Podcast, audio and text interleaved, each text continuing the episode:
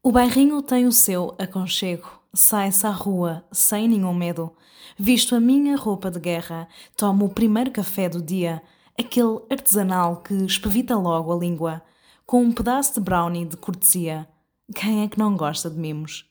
Dou dois dedos de conversa com as vizinhas, mas saio de lá sempre sem os braços. Precisam de quem não fale de dores. E eu preciso dessa utilidade.